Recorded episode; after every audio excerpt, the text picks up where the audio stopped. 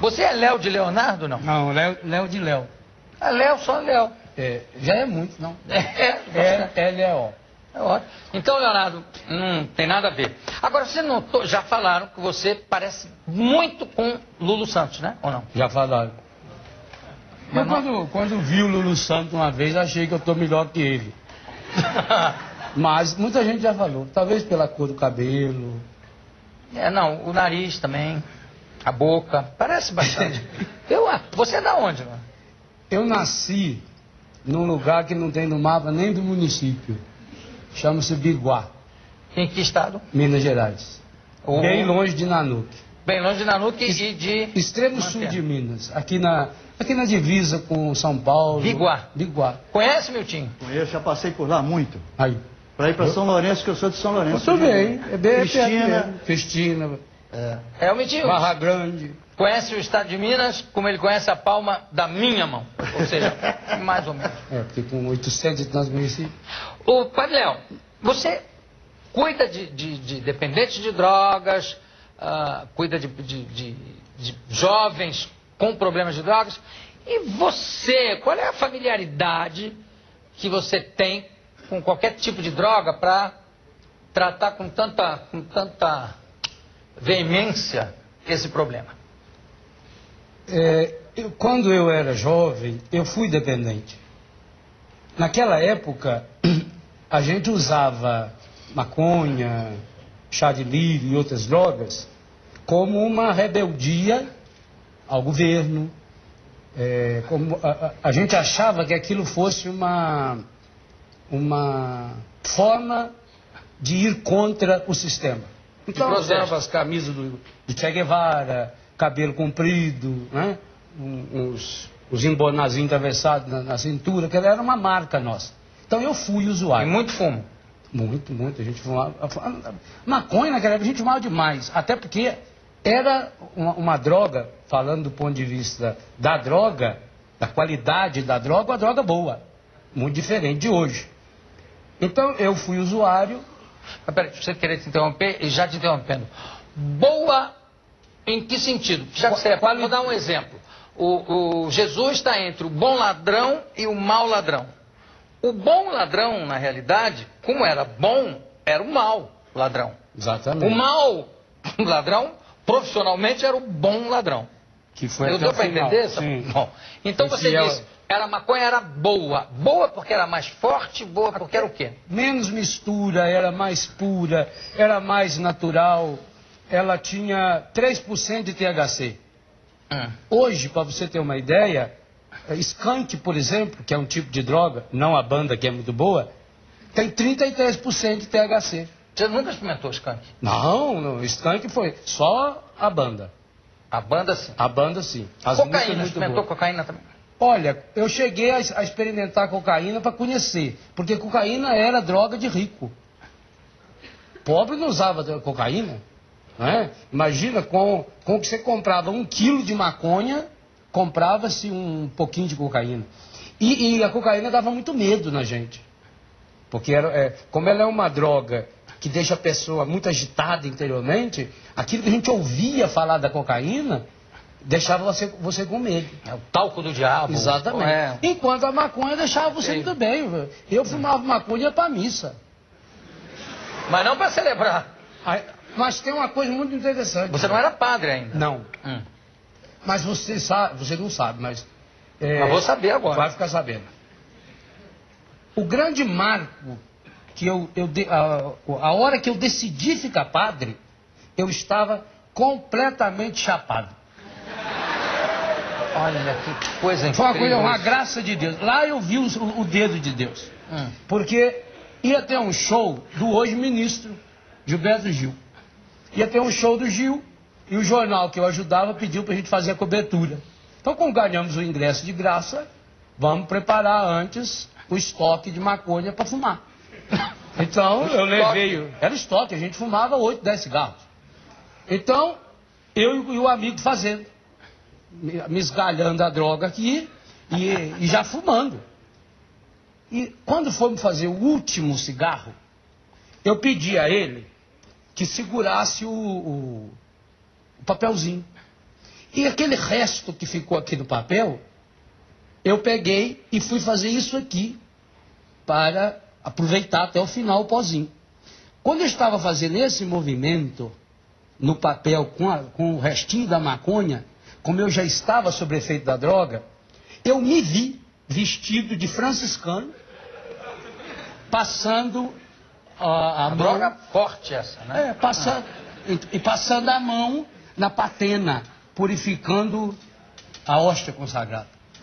Naquela hora, você veja, eu já, já, já chapado, eu comecei a rir e a chorar. Foi misturando choro e riso.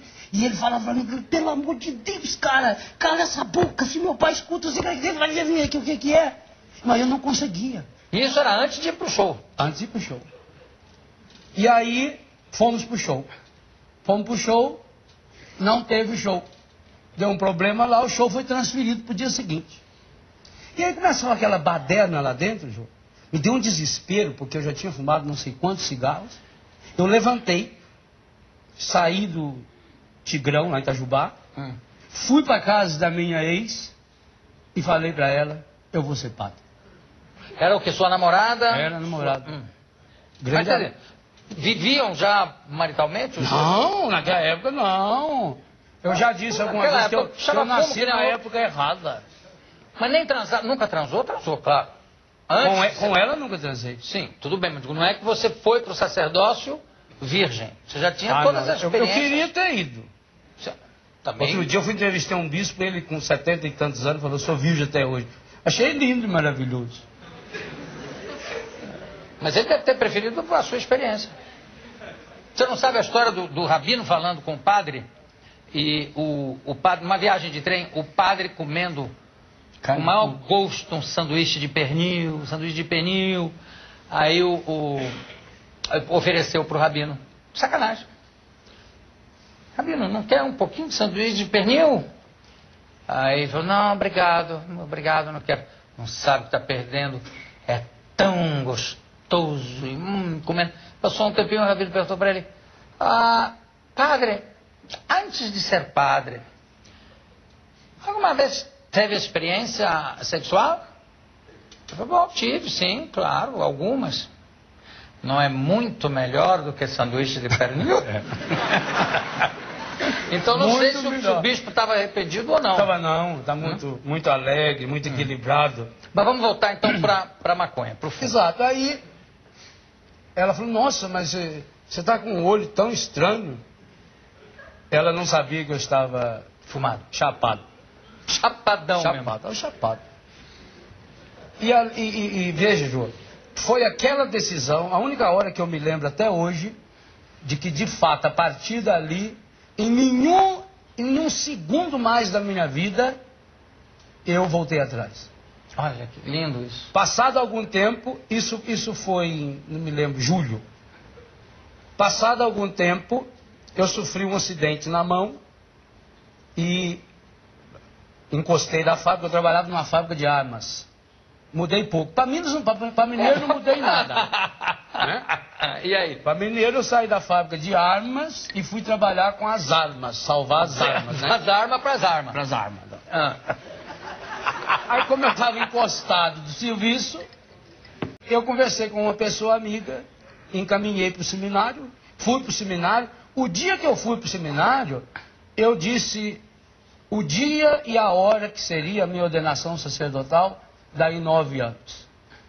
E errei por uma hora por culpa do horário de verão, porque naquela época que eu decidi não tinha Não horário tinha de verão. verão. Senão eu teria acertado até na hora.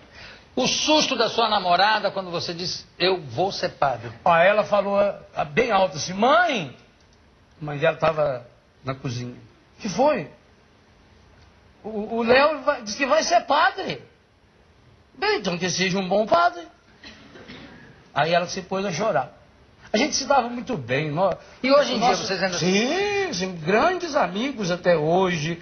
Ela, o marido, me visitava não, fa- não tem muito tempo. Que idade, Padre Léo, você tinha quando aconteceu isso? 21 para 22 anos. E quando é, quando é que você começou a, a, a, a usar maconha desse jeito? Com 18? Com Não, com tempo? 12 para 13. É. Com 12. Eu, eu, eu morava no Biguá. Aí vim para Itajubá estudar. Você imagina, veio um rapazinho bobo da roça. Vem estudar na cidade. Eu fumava cigarro comum porque minha avó, eu passei a morar com ela. A minha avó era interessante, ela fumava, mas ela tinha nojo de pegar no fósforo. Então, ou ela acendia o cigarro dela no fogão de lenha, ou pedia pra gente acender para ela. Pra gente acender, acabamos aprendendo a fumar assim. Então eu fumava, junto com a minha avó, junto com o meu avô. Sim. Aquilo era natural. Normal. Quer dizer, vem um bobinho desse, que já fuma cigarro comum, logo apareceu um amigo, eu não me lembro nem como. Então, com 12, 13 anos, eu já comecei. Nesse período, até os 20, 21 para 22, teve épocas que foi mais intenso, tinha época que fumava bem menos. Mas sempre fumando. Sempre- e sempre sob controle. Eu, eu nunca saí, hoje eu tenho Ah, certeza, você quando estava, nessa vez, chapado, chapado. mas sabendo Mas o que estava fazendo. Sabendo que Mas eu te interrompi, você ia dizendo o quê? Sa- Sempre sob controle, a não ser. Não, eu digo não não teve momentos em que eu fumei mais, Ah, momentos sim. que fumei menos, fiquei algum tempo sem fumar, né? É, mas usava álcool. E chás? Que tipo de chá? Cogumelo, o que mais? Na, na roça a gente fazia chá de tudo. Fazia chá de bosta de vaca. E dava resultado? Eu tava. tá- você sabe que Não precisa ficar- o efeito também é psicológico. Do chá de, de, de bosta de vaca deve ficar uma merda, no fundo. Fica uma merda. Sequinho, não é ruim não. Não é ruim, não? Não, não E é. que mais, além desse. Além, O, o tipo cogumelo chá? do campo, chá de lírio, chá de fita. É isso que eu queria que você falasse. Como é que é esse negócio? Que fita? Chá de que fita? Como é que é Olha isso? que eu vou dar uma receita pra vocês não, mas isso aí já é coisa ultrapassada. E- Essas fitas, hoje não existe mais, né? É. Fita cassete, fita de... Hum, fita cassete. De cassete, de, de tocar em gravadorzinho. ah. Você abria o gravador, a, a fita lá, tirava um pedação daquilo, fervia e bebia. E dava aquele. Ah, ficava louco.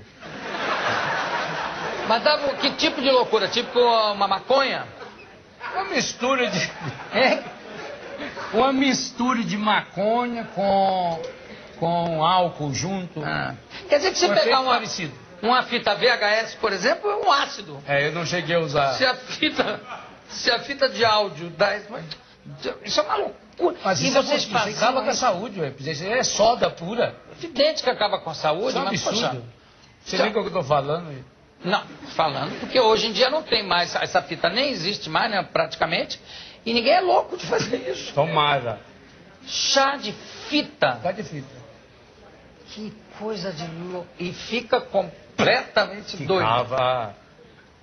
Até, ah, veja, hoje talvez um, um, um dependente, se fosse usar isso, o efeito para ele seria muito pequeno. Depende se é uma fita de 120 minutos, se é uma É, fita de a 100. quantidade. É? Porque como ele está acostumado com drogas muito pesadas, e, e- É, e a não. droga hoje é muito suja. O, É. o- o- pior da droga hoje não é nem o efeito da droga, é a sujeira da droga. O que se mistura hoje na maconha, o que se mistura na cocaína e por aí afora é um absurdo. Bom, fui para o seminário. é, como, como religioso no seminário, eu já, já atendi alguns jovens, fazendo pastoral. É, logo que fui para Brusque, eu tinha dois anos de seminário, atendi um caso muito grave de um rapaz que foi expulso do tiro de guerra por ser, ser pego com, Com droga. com droga. E aí, como eu atendi, logo veio a família de outro. E assim, os primeiros anos da minha formação, eu fui fazendo um trabalho de atendimento. Depois fiquei padre, voltei para Brusque, e aí eu fui ser diretor de um colégio. E aí eu comecei a ficar agoniado, porque vinha lá um, um jovem drogado, vinha uma menina de rua, um- uma prostituída, um travesti, pedia minha ajuda. Eu conversava, ouvia, rezava, mas depois eu ia embora para minha casa. E aí eu ficava de noite pensando, aonde será que está esse povo? Então eu comecei a levantar de madrugada, pegar o meu carro. Agora você imagina o escândalo. Um padre jovem. É, Eu tinha um- um- dois anos de padre. O meu carro está bem grande, escrito no vídeo de trás, Jesus. Então, todo mundo o meu carro, cidade pequena. E duas, três horas da manhã eu saía. Saía e ia. Aonde eles estavam, levava, buscava. Aí, ó, o meu amigo está lá não sei aonde, eu estou com um amigo não sei aonde, vamos para a zona buscar. Então eu levava, aonde precisasse levar, eu levava. Mas ficava naquela angústia. Porque eu tinha minha casa e eles. Aí o que, que eu fiz? Comecei a levar para minha casa. Dormia lá em casa. Chegaram a dormir quantos lá? Ah, 8, 10, 15. Olha. Teve um travesti que dormiu na minha cama. Não, não foi comigo, não. Foi na cama. Na cama, aí, na cama. Aí. Eu fui pro sofá. Mas se alguém precisasse dormir com ele, dormiria. Claro. Tranquila, dormir com qualquer um. Dormir não é o problema. Não, olha, o seu depoimento, eu acho o seu depoimento dos mais comoventes que eu já ouvi aqui e dos mais firmes. Onde é que você faz o, o seu trabalho hoje em dia? Esse trabalho de recuperação de drogados, enfim, de, de toda essa, essa, essa ligação com jovens que têm problemas, ou até não jovens, né? Se alguém Sim. procurar você que não seja. Hoje nós temos a Casa Mãe, hum. lá em São João Batista, Santa Catarina, onde eu moro, hum. onde nós acolhemos 120 pessoas, das quais 30 e poucas crianças, e jovens, deve ter uns 60, os adultos, homens, mulheres, crianças, enfim. Temos uma casa em Curitiba, outra casa em Guarapuava, outra casa em Castro, outra casa em Foz do Iguaçu, essas quatro no Paraná, e uma em Lorena, aqui no estado de São Paulo. Inclusive tem filhas minhas aí de, de Lorena presente na comunidade, também uns amigos, benfeitores. A nossa sede é. Dez pessoas, a Tereza, os três com quem eu fui casado, trouxe dez. Essa é a minha grande. Dez... Aliás, muito obrigado a você, você é benfeitor de Betânia. Hein? Eu sou benfeitor. Sim, senhor. É? É, porque ela é uma das grandes benfeitoras ah, então, de Betânia. Ah, fico feliz. Sim, eu também o, agradeço muito. Padre Léo, o, o problema do humor na Bíblia, que parece que você gosta de usar esse senso de humor nos seus sermões, etc. Eu acho também que tem, tem muito humor em, em várias uh, passagens e em certas, que eu chamo de rubrica, rubrica da Bíblia, né? Sim. Que indica que há um senso de humor. Primeiro, no Velho Testamento, o humor judaico, estava aqui o Juca Chaves, grande representante disso, mas também no Novo Testamento. Acho Sem há, dúvida. Né? Eu queria que você desse um exemplo. A Bíblia é um livro de humor. O, o, o senso de humor de Deus me impressiona. Porque, por exemplo, quando ele vai escolher um casal para ser pai do seu povo, ele escolhe Abraão e Sara, que tinham 90 anos e ela já era estéreo quando nova. Por que, que Deus não escolheu um casal de jovens que iria inclusive cumprir a ordem dele até sem ele mandar? Não é? Por exemplo, quando Deus chama o maior de todos os seus profetas, o homem que ia ensinar a sua lei para o povo, ele chama Moisés, que era gago. Eu não sabia que Moisés Sim, era. Senhor, era? A Bíblia diz três vezes que Moisés era gago. Ah, é Isso não é erro de tradução, não. Não, não, não três vezes. Não pode tradução. ser. É. Não botaram é. ele com chifre? É igual o cara que, que a, a, foi condenado por matar a sogra. Hum. E o delegado falou: Escuta, mas o senhor quer me explicar como é que aconteceu? Ele disse: Olha, eu estava na cozinha preparando a, a refeição e eu estava com a faca na mão. A velha veio feito louca e pulou em cima da faca.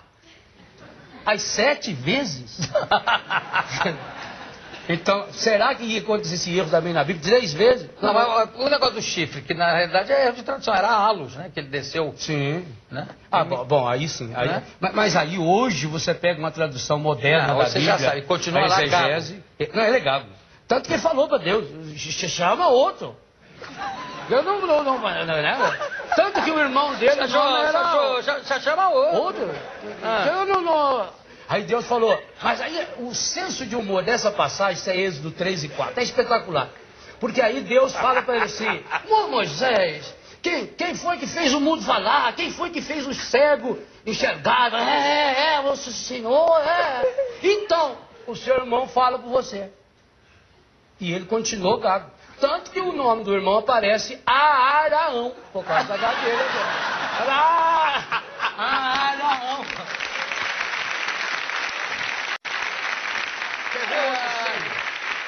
Impressionante. O Mas, só, antes, só para completar essa passagem de Moisés, quando você fez Deus falando com Moisés, Deus também deu uma gaguejada. Ah, e riu. Deus vive rindo. A Bíblia diz Vou para outra passagem. Por exemplo, destruição de Sodoma e Gomorra. Por que, que Sodoma foi destruído segundo a Bíblia? Dá por. por ah, Sodomia. é? Sodomia. É. Sexo errado. É. Muito bem. Deus salvou Lote. Lote e as suas duas filhas. Filhas. E eles foram para a montanha. E a mulher também, né? A mulher Seria. olhou para trás. É, olhou para trás. Deu uma de besta, É. morreu. Por isso que É. não deve olhar para trás. Aí quando chegou lá, como a mulher virou sal, o Lote se uniu às suas duas filhas. Ué, quer sodomia maior? Não é? É um absurdo. Acabou ali na cidade. Quer dizer, então ele tinha uma certa implicância com aquela cidade, ou não? Eu acho que sim. Eu acho que sim. Não, eu- eu- veja, Deus gosta de brincar. Jesus, por exemplo, ele se manteve muito fiel ao Pai, no senso de humor. Hum. Por exemplo. Por exemplo, as perguntas tolerância zero de Jesus. Para mim são coisas, são perguntas excepcionais. Porque você imagina, Jesus está atravessando Jericó. Um cego berrando lá, Jesus, filho de Davi, tem piedade de mim. Jesus, filho de Davi. O povo manda ele calar a boca e ele não cala. Aí Jesus fala, traz o cego. Aí traz o cego, a hora que o cego chega na frente dele, Jesus vira e fala, que queres? Senhor, senhor, eu queria um labrador para puxar eu. A bengala. Queria que o senhor me arrumasse uma aula para estudar braille. Ora, não parece óbvio? O paralítico queres? Que queres? 38 anos o sujeito lá na beira da piscina. Aí Jesus chega lá, começa a conversar. né? Que desejas? O paralítico. Senhor, eu queria uma cama com um colchão d'água, uma cadeira de roda com... Ora, não é? Parece óbvio. Por exemplo, quando Lázaro morre, Ah. diz que Jesus não foi, levou quatro dias para chegar lá. Hum. Aí quando chegou lá, chorou, etc. Jesus vira e fala para Marta: Onde o pusestes? Onde nós vamos pôr o morto, senhor, com quatro dias? Está sentado no sofá lá esperando o senhor chegar, não sai de lá. que Puseram numa geladeira. Não é? Mas tem uma fantástica ainda. Ai, ai. Quando, quando vão prender Jesus no Getsemane. Essa é espetacular. Mel Gibson retratou um pedaço. Só que ele não fez. Mel Gibson é muito sério, então ele, ele não colocou esse outro lado. Foi uma pena. É. Perdeu, Também o, acho, o- filme acho. ficou muito triste. Uma pena. É. Porque você veja bem, a paixão de Cristo demorou 18 horas no máximo. A ressurreição de Jesus já tem dois mil anos. E nós vamos ficar presos só, no, no- Só no- no- nas 18 horas? Isso aí é, é uma indelicadeza com o Concordo com Evangelho. você. Concordo. O Evangelho é muito mais humor e alegria. Quando vieram prender Jesus e o Judas e aquele exército todo e com aquelas tochas, quando eles chegam, Jesus olha para eles e fala: A quem procurais? posso, posso ser útil? Posso ajudar alguma coisa? Não é? Assim Assim, estava lá por causa dele. é. Ou, por exemplo, quando a, a grande multidão, Lucas 8, a grande multidão que acotovelava e pichotava em Jesus, de repente uma mulher tocou em Jesus. Ele vira e fala: Quem foi que me tocou? O Pedro, inclusive, perdeu esse primeiro com ele. Falou, senhor, por favor. A multidão te comprime, te aperta de tudo quanto é lado. E o senhor perguntar quem foi que me tocou? Você tá pensando na artista da Globo? Aí que Jesus, não, não estou perguntando quem deu um esbarrão em mim, Pedro. Estou perguntando quem foi que me tocou. Então, esse senso de humor, essa, essa capacidade de ir por um caminho e, e fazer uma conclusão final diferente. Porque o grande segredo do humor, a meu ver, é isso. E o humor é muito importante porque só quem é sério tem bom senso de humor. Só quem leva a vida a sério. E só leva a vida a sério quem tem um bom senso de humor. Porque faz você não se, não se sentir tão importante. Faz você enxergar por um outro ângulo. O grande segredo do humor é o final. Você vai por um caminho, ah, conduz as pessoas naquele caminho, todo mundo entra naquele caminho, e chega lá você faz um desfecho inestado. Né? É. Porque por que que se brinca tanto com, com português? Eu, por exemplo, quando estou em Portugal, eu nunca falo de português. Eu falo dos húngaros, dos búlgaros. Ah, coincidentemente, eles chamam Joaquim, Manuel, etc. E, e o, e o pessoal lá gosta muito disso também, dessa brincadeira. Né?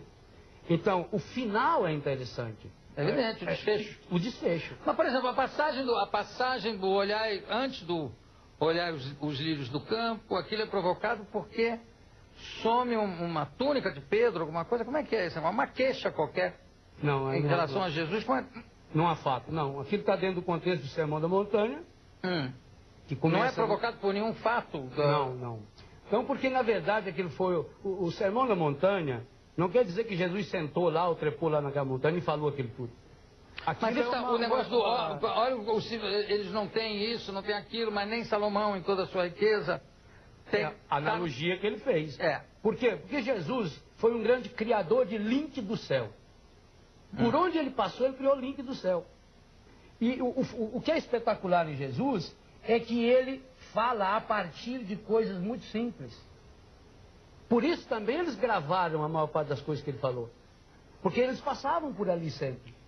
O que Jesus estava ensinando é a pessoa entrar nessa sintonia consigo mesmo, com Deus, com a natureza, com as pessoas, Com a comida, né? com a comida. Era sempre em Sim, banquete, sim. sempre.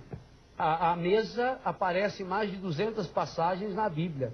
A mesa como um lugar teológico. Ah. Aliás, isso, vo- você tem, é claro, você é cristão conhece bem a pedagogia de Jesus. Mas isso que você faz aqui, por exemplo, é profundamente teológico. A sua mesa, Hum. a, a caneca do seu convidado igual à sua, essa proximidade. Por exemplo, você de vez em quando se aproxima da pessoa e toca na pessoa. Alex, traz a minha túnica vermelha, por Sim, favor. Esse é um dado de Jesus. Jesus não tinha medo. Numa época em que o, pregador tinha que ficar longe. É, não havia, não havia coisa tátil, né? O E toque. Jesus tocava e deixava tocar. Tocava em... Porque dizia o seguinte: se tocasse no impuro, ficava impuro. Jesus fez uma lógica contrária. Não, vamos ser puro. E o puro tocando no impuro, vai ficar puro ou impuro. Ah. Reverter essa situação. Essa proximidade, por exemplo, isso é muito importante. Você não acha, Padre Léo, que às vezes, falando, voltando à rubrica né, do, do Novo Testamento, que às vezes as, as encenações que são feitas são totalmente o oposto do que está indicado? Ah, falando do Sermão da Montanha, me parece que é uma coisa que foi dita assim num, num papo. né? Exatamente. No entanto, cada vez que a gente vê montado é sempre uma coisa bem aventurada, É uma verdade. coisa grandiloquente. O tom de voz. É. E está escrito, ele falava não como os escribas, Exatamente. mas como alguém que tem autoridade. autoridade. Então, Mas essa tem autoridade, não grita, né? Exatamente. Aliás, você só grita quando você está longe. Fisicamente longe. Ô, fulano, pega lá. É. Daí você tem que gritar. Ou quando o coração está longe. Por exemplo, nós dois começássemos a brigar, vão me levar a voz. Por quê? Porque o nosso coração É. vai ficando longe. E também tem outra passagem que eu acho sensacional nisso, é o negócio do atira a primeira pedra. Aquilo é espetacular. Ele está quase agachado ali, mexendo. Agachado, a não está né? agachado. É. Para ficar entre. eu não estou discutindo, quem não tiver pecado, que atire a primeira pedra. E quase que a mãe dele sapeca uma Sim. pedrada na moça. E ela nunca só não vale, só não vale. O, o- outras passagens que tem, tem muitas passagens assim, em que você vê que as pessoas se recusam a isso que você está falando e isso que está fazendo. Há uma proximidade com Jesus, né? E fica uma Mas coisa é o segredo tão hierática, né? Fica uma coisa... Na própria igreja, né? Tem muita, muitos padres que você Sim, falar o que você fala ficam chocados, né? Porque reveste-se o sagrado de uma sacralidade que o sagrado em Jesus não tem. Olha, É, o, é o claro. cristianismo é a religião. Veja, as demais religiões ensinam como o ser humano faz, o que fazer, que degrau subir para chegar no céu. Se Todas as outras religiões, eu lecionei cultura religiosa. O cristianismo é o contrário. É o céu que chegou aqui. O verbo de Deus se fez carne. Jesus se fez gente, com carne, com osso, chorou, sorriu, Comeu. comeu, assim, teve fome, teve, dormiu, né? Então é o contrário. É a humanização de Deus. E eu não entendo, porque a igreja acredita nisso. Quando o padre bota um pouquinho de água no vinho, em todas as missas, por todos os padres, ele pede para que, que possamos participar da divindade de vosso filho, que se dignou assumir a nossa humanidade. A igreja acredita que nós temos uma natureza divina. E não é um panteísmo, não. É, é muito, vai muito além do panteísmo. que nós, de fato, por graça desse Deus, Deus não nos criou como adversários. O ser humano é a imagem e semelhança de Deus. O ser humano é parceiro de Deus. Eu vejo, Joa, os meus filhos, que é assim que são tratados os, que moram conosco. Eu vejo os meus filhos.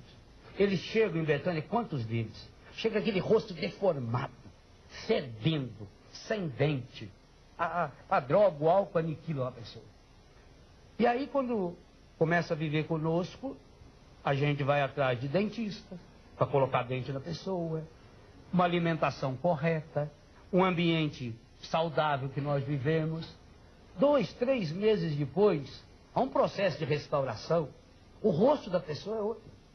Se nós, eu, por exemplo, que adotei esse menino, essa menina há quatro meses, há um ano, ou alguns que já estão há muito mais tempo comigo, se eu fico feliz, imagine então Deus, quando vê uma pessoa se restaurando, sendo gente. É para isso que nós nascemos. Jesus, por que, que muita gente fica preocupada? O que que Jesus fez dos 12 aos 30 anos? Ele viveu, que é coisa mais fabulosa que isso. Saboreou. Aliás, eu tenho um livro, eu trouxe aí para você alguns dos meus livros. É, um deles é saborear a vida. Traz aqui, Alex. Ensinar. O Padre Léo trouxe. Ok. Olha só. Edição. Ser Loyola. Edições Loyola. Corações Curados. Aqui. O que quer dizer SCJ? Sagrado Coração de Jesus. Ok. Ah, a cura do ressentimento. Ótimo. Esse livro é baseado numa historinha. Qual é, deles? Esse aqui? Esse aí. Hum. Aliás, todos eles têm uma opção de história. Mas isso é uma história que o, que o, o sujeito que achou a, a lâmpada do gênio lá, ah. E o gênio mandou ele fazer um pedido, mas ele tinha que. O que ele pedisse para ele, ele tinha que. O gênio teria que dar em dobro ao pior inimigo. E aí ele pede para furar um olho dele. Então eu, eu ensino que o, o, que fez, a história é longa. Não, fura, que aí fura dois. Dele. Eu, tenho, eu conheço uma versão da sogra. Aí é pior ainda, fala, me deixa meio morto. Porque tudo que eu der pra você, eu tenho que dar pra sua sogra. Me deixa meio morto. Meio morto. Experi uh, experienciar milagres. milagres uh, rastros de Deus, bonito. Ah, isso é uma história interessante de um rapaz, um, um jovem. Eu, isso aí eu comecei a escrever, eu estava completamente chapado. Esse aqui? Esse aí, eu comecei a escrever com 14 anos esse livro. Então, é uma viagem, quem vai, quem vai eh, ler hoje vai entender bem. É uma viagem imaginária de um jovem dentro de um disco voador. Naquela época era o sucesso, era o disco voador. Né? E dentro do disco voador ele encontra com Jesus Cristo. E aí eles têm todo um, o diálogo, a conversa dele. Quando ele volta do disco, então ele decide ir embora e fazer uma experiência nova. Famílias restauradas. Graças a Deus foi lançado pela edições Canção Nova. Uhum. É, foi lançado no, na sexta-feira, na segunda-feira estava na terceira edição. Parabéns. Graças a Deus. E aqui o que eu estava saborear, saborear a vida. É um livro que eu escrevi no avião. Como sou obrigado a viajar muito, hum. então eu fui aproveitando. E aí, é, todos os meus livros, é, eu vou fazendo citações bíblicas. Como eu escrevi no avião, para não perder tempo, na hora eu não queria olhar na Bíblia. Eu fui deixando sem citação.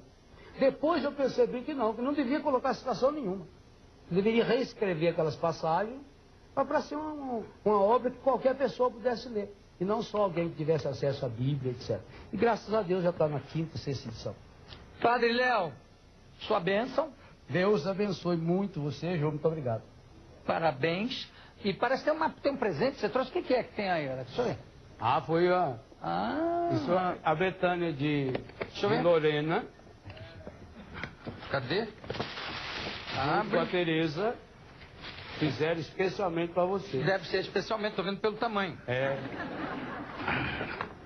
Maravilha.